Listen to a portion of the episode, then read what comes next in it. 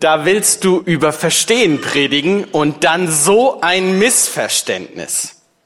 Missverständnisse können ja ganz witzig sein. So Momente, in denen man merkt, wenn man das Missverständnis gelöst hat, dass man sich in den Arm nimmt und miteinander lacht und dass die, Gemeinschaft und die Beziehung stärkt, weil man zusammen etwas erlebt hat. Leider gehen nicht alle Missverständnisse so klimpflich davon, denn Missverständnisse können, können richtig verletzen und, und, und wehtun, können kaputt machen. Ja, die FAZ hat äh, fast prophetisch ähm, am 27. Mai 2014 getitelt, die Mutter aller Kriege ist das Missverständnis. Russland und die Ukraine. Wie gut, dass es Menschen wie Mika gibt, die, die Übersetzerin bei, bei Cambio, die, die eine Brücke sind zwischen, zwischen dem einen und dem anderen. Die Welt dürstet nach Menschen, die in, die in kleinen persönlichen Konflikten, genauso wie in den weltweiten Krisen vermitteln. Mikas. Erlebt, verstehen. So lautet die Predigt heute, unser Thema. Und es geht dabei um die Frage, wie kann ich, wie kann ich etwas davon weitergeben, was ich erlebt habe mit Jesus? Oder anders gefragt, was ist das Gute an der guten Nachricht?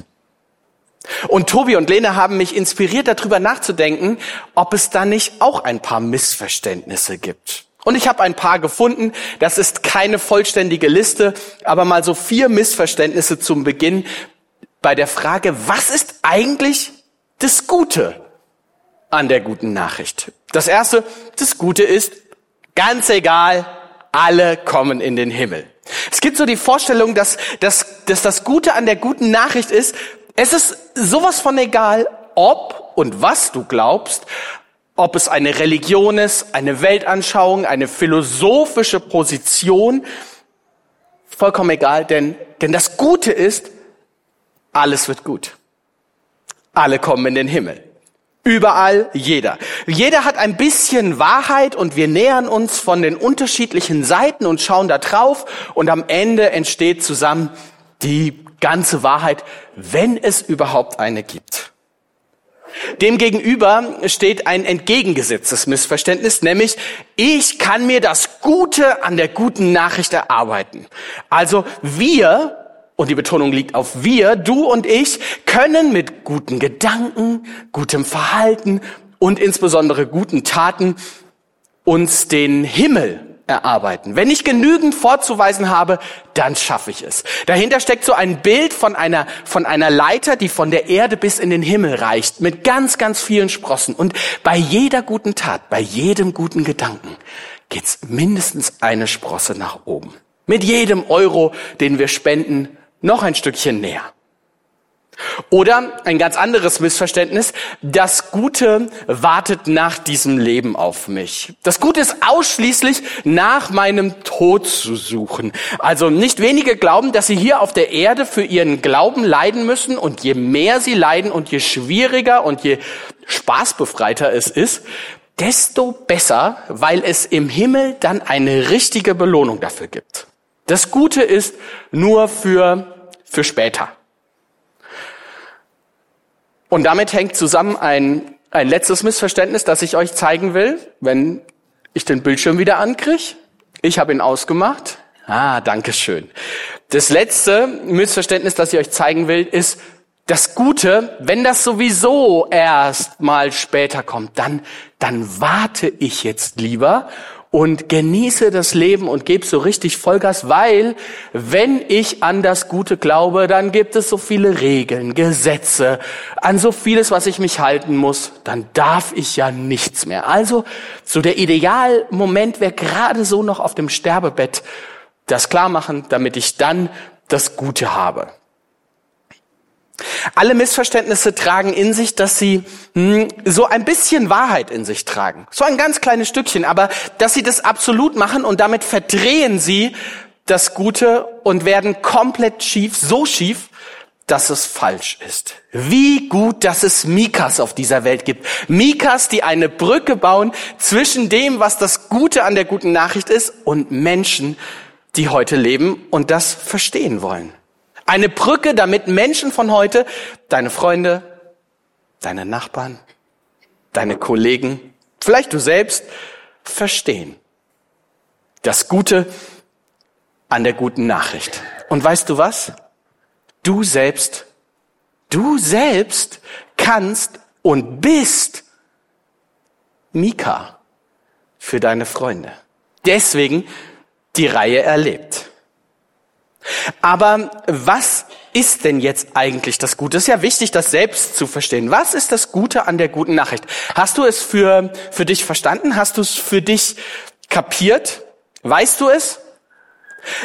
So, dass du es selbst prägnant sagen kannst? Ich bin auf ein Zitat von Albert Einstein gestoßen, der etwas sagt, wann man etwas verstanden hat. Und er sagt, wenn du es nicht einfach erklären kannst, dann hast du es nicht gut genug verstanden. Gute und wichtige Sachen müssen kurz, prägnant, verständlich sein, damit sie in dieser Welt hindurchdringen. Die absoluten Experten dabei sind, sind die hm, Werbemacher, die Marketingleute. Mal gucken, ob sie auch bei uns funktioniert haben. Waschmaschinen leben länger. Aha, sehr gut. Auf diese Steine können Sie bauen. Für die im Stream, Schwäbisch Hall. Wohnst du noch oder lebst du schon?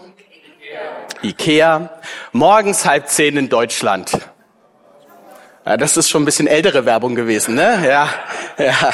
Das sind eingängliche Werbesprüche, ihr merkt, die wir verstehen und nachvollziehen können. Kurze, prägnante Aussagen, ganz kurze Sätze. Und wisst ihr was?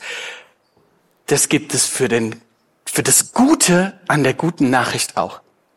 Kurz, knapp, nur das Wichtigste zusammengefasst in Johannes 3, Vers 16. Denn so sehr hat Gott die Welt geliebt, dass er seinen einzigen Sohn für sie hingab. Jeder, der an ihn glaubt, soll nicht verloren gehen, sondern das ewige Leben haben. Das sind zwei Sätze. 30 Worte, je nach Übersetzung sogar weniger.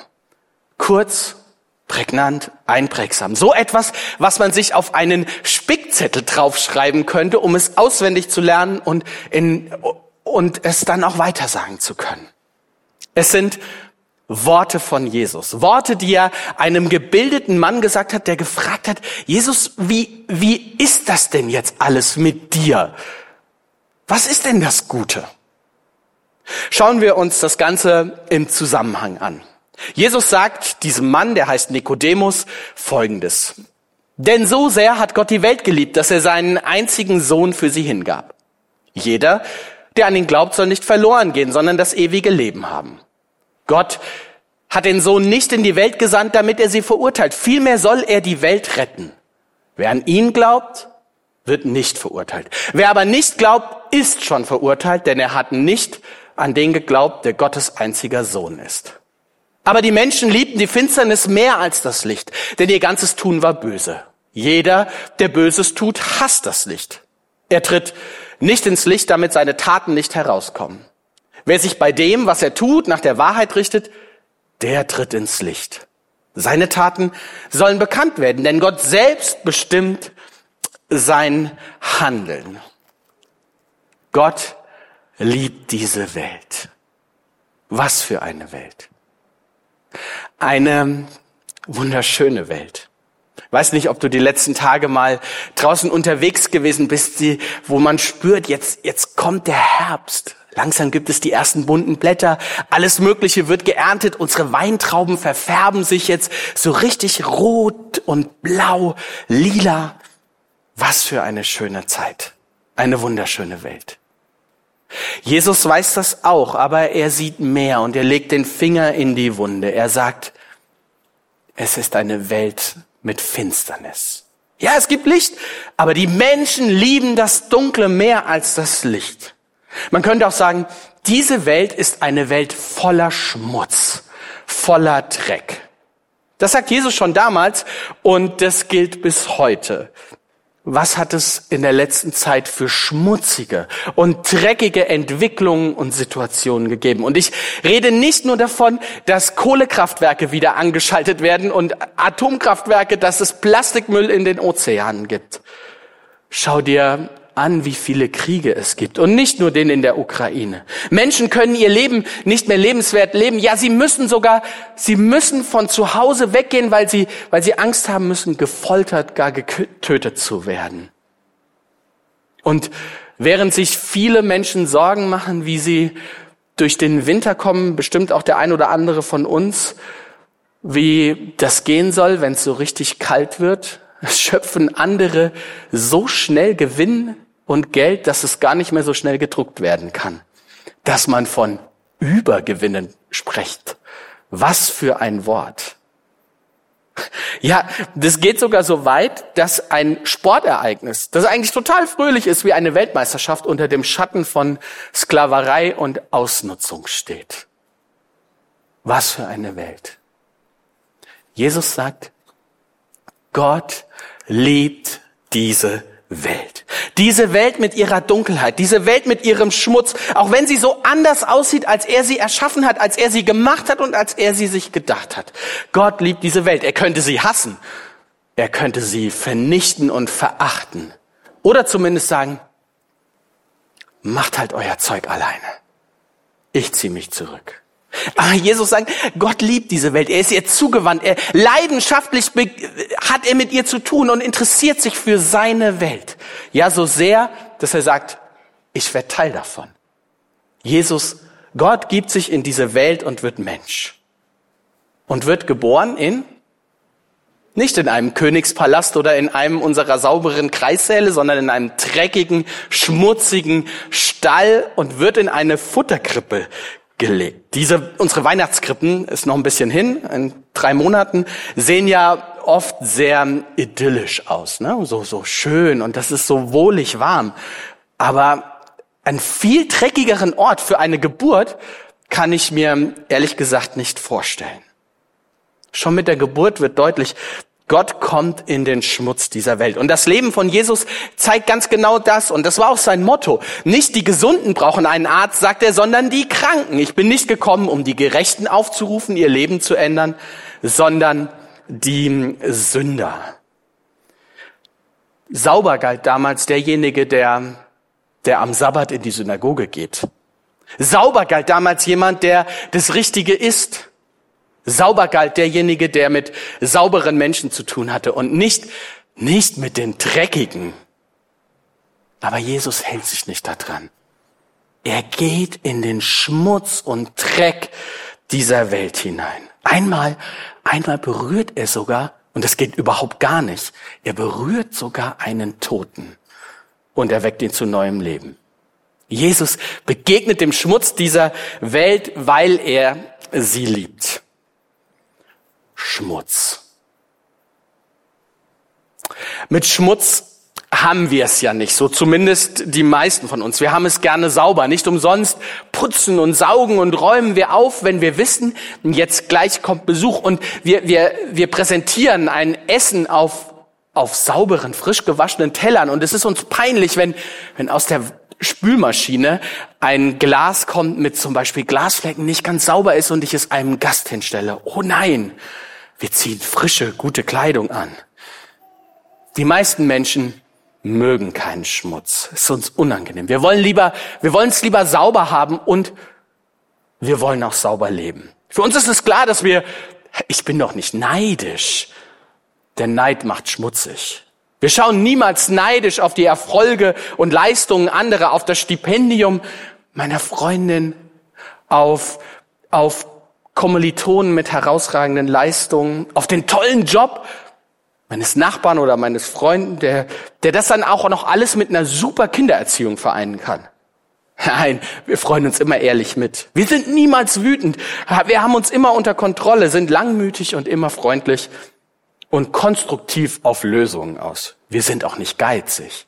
Gerade beim selbstverdienten und hart erarbeiteten Geld sind wir großzügig und geben total gerne ab. Und wir sind auf gar keinen Fall faul und sitzen nie gelangweilt zu Hause auf der Couch und, und chillen vor uns hin und lassen uns vom Fernseher oder der Spielkonsole berieseln. Wir sind immer bereit anzupacken. Neid, Wut, Geiz, Faulheit, das sind Dinge, die, die sind schmutzig und die haben mit uns nichts zu tun. Aber wenn ich, wenn ich ganz ehrlich bin, dann gibt's in meinem Leben ganz schön viel Schmutz. Zumindest ein paar schmutzige Stellen. Dreck und Schmutz. Es ist einfach da. Ich zeige ihn euch nicht, weil ich mich schäme, ich Angst habe, schuldig bin. Aber er ist ja da. Nach außen versuchen wir eine reine Weste zu haben, aber in uns drin sieht es ein bisschen anders aus. Manches davon können wir nicht mal sehen. Da mischt sich dann doch ein wenig Neid zu der ehrlichen Freude mit meiner Freundin, die so einen Erfolg hat. Da gibt's auch fiese Gedanken, Wut nach Wunsch und nach Rache und nach Vergeltung. Jede Menge Schmutz ist an mir dran. Und weißt du was? Genau das sind wir. Es gibt ein altes chassidisches Sprichwort, das ich gefunden habe. Das sagt, wir brauchen einen Mantel mit zwei Taschen. In einer Tasche befindet sich Staub, in der anderen Gold. Ein solcher Mantel erinnert uns daran, wer wir sind. Ja, wir sind Gottes Ebenbild, einzigartig, wunderbar geschaffen, begabt von ihm, bis ins letzte Detail geliebt und gemacht. Aber wir sind auch vergänglich. Wir sind begrenzt. Und wir machen uns schmutzig.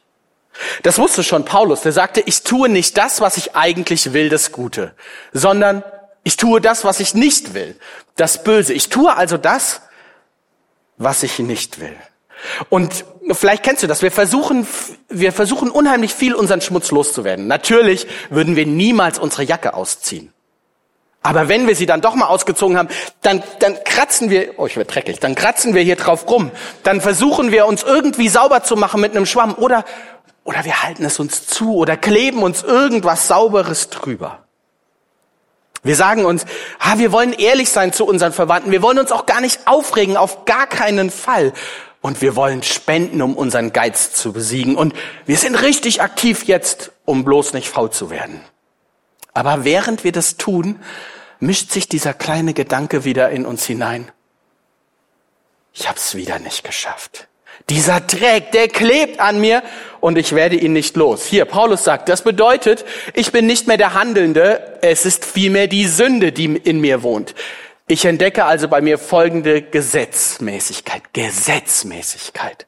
Obwohl ich das Gute tun will, bringe ich nur Böses zustande.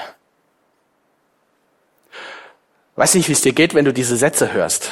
Ich finde, die sind ziemlich ernüchternd. Und die klingen aussichtslos, chancenlos. Die Menschen lieben die Finsternis, obwohl das Licht da ist. Aber dann, aber dann höre ich diese fulminanten, gigantischen Worte. Man würde sagen, den Gamechanger schlechthin. Gott liebt diese Welt. Denn so sehr hat Gott diese Welt geliebt. Er hat seinen einzigen Sohn hergegeben, damit keiner verloren geht, der an ihn glaubt, sondern damit er das ewige Leben erhält. Gott hat den Sohn nicht in diese Welt gesandt, damit er sie verurteilt. Vielmehr soll er die Welt retten.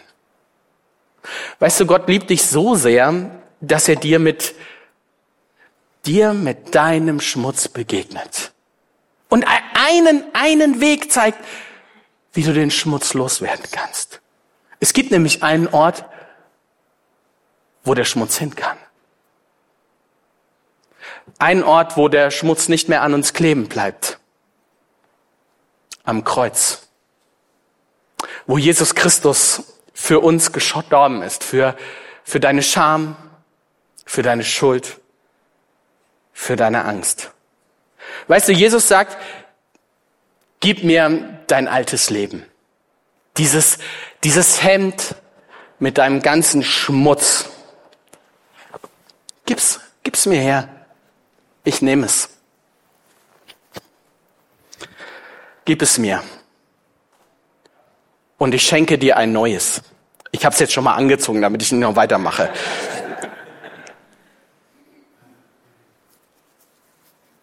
Das Gute an der guten Nachricht ist, Gott nimmt deinen Schmutz und schenkt dir und schenkt dir ein sauberes neues Hemd.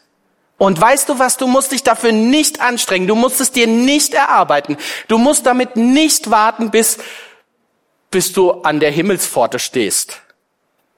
Du kannst es heute tun. Und Jesus sagt, bitte mach nur eins nicht. Versuch nicht selbst den Schmutz loszuwerden. Versuch auch nicht an eine andere Stelle zu gehen, es irgendwo anders zu tun, sondern alleine bei mir, alleine bei mir kannst du deinen Schmutz loswerden. Und dann sagt Jesus, ich nehme deinen Schmutz und schenke dir dafür was anderes. Hier. Ewiges Leben. Da verändert sich was. Da kommt etwas Neues in dein Leben hinein. Etwas, was wir uns selbst nicht geben können. Ewiges Leben. Woran denkst du eigentlich, wenn du das hörst? An den Himmel? An die Zeit nach dem Tod? Du denkst, dass das eine, eine unfassbar lange Zeit ist. Weißt du, wenn Jesus vom ewigen Leben spricht, dann geht's ihm um so, so viel mehr als nur darum, dass es nach dem Tod weitergeht. Das ist gigantisch, das ist großartig, das ist wunderbar. Aber Jesus sagt, schon heute, jetzt, wenn du mit ihm startest und dieses alte Hemd mit dem Dreck losgeworden bist, startet ein komplett neues Leben. Ewiges Leben. Ein Leben mit neuer Qualität. Jesus sagt den Menschen, wenn du an mich glaubst, dann hast du das ewige Leben. Jetzt schon. Bis in Ewigkeit. Ewiges Leben bedeutet deshalb, es ist ein Leben in und mit einer neuen gigantischen Qualität, mit Ewigkeitswert. Äh, ja, es geht nach diesem Leben weiter, aber schon heute hat, hat Leben eine Richtung, ein, ein Sinn und ein Ziel. Weil ich mit ihm, mit Jesus zusammenleben darf der, der alles dafür getan hat, damit ich das beste Leben jetzt schon habe.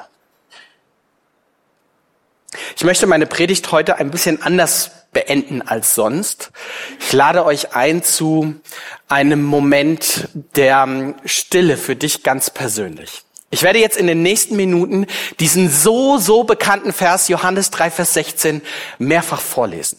In unterschiedlicher Betonung. Und, und spür dem doch mal nach, ob es einen Moment gibt, wo Gott dich anspricht. Es gilt übrigens auch für dich, der du vor dem Bildschirm sitzt oder den Podcast hörst. Wenn du jetzt gerade am Bügeln, am Kochen oder sonst irgendwas bist, dann lade ich dich ein, mach Pause. Entweder bei dem Stream, Podcast oder noch besser beim Bügeln, Wäsche waschen, Kochen. Und such dir einen ruhigen Ort, komm zur Ruhe Du darfst gern die Augen schließen und höre darauf, was Gott dir vielleicht genau jetzt sagen möchte. Jesus spricht, denn so sehr hat Gott diese Welt geliebt. Er hat seinen einzigen Sohn hergegeben, damit keiner verloren geht, der an ihn glaubt, sondern damit er das ewige Leben erhält.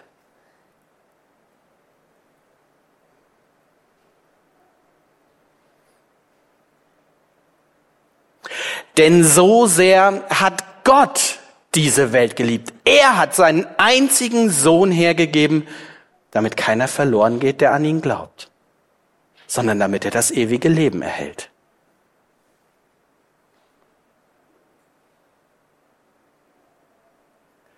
Denn so sehr hat Gott diese Welt geliebt. Er hat seinen einzigen Sohn hergegeben, damit keiner verloren geht, der an ihn glaubt sondern damit er das ewige Leben erhält. Denn so sehr hat Gott diese Welt geliebt. Er hat seinen einzigen Sohn hergegeben, damit keiner verloren geht, der an ihn glaubt, sondern damit er das ewige Leben erhält.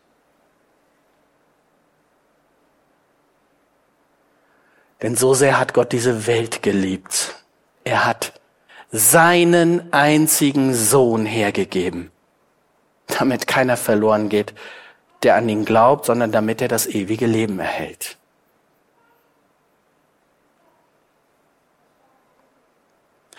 Denn so sehr hat Gott diese Welt geliebt. Er hat seinen einzigen Sohn hergegeben, damit keiner verloren geht, der an ihn glaubt, sondern damit er das ewige Leben erhält.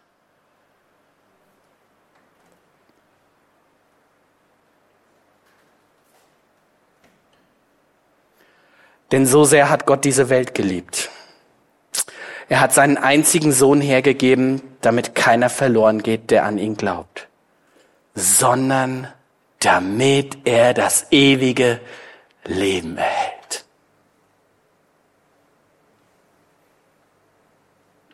Amen.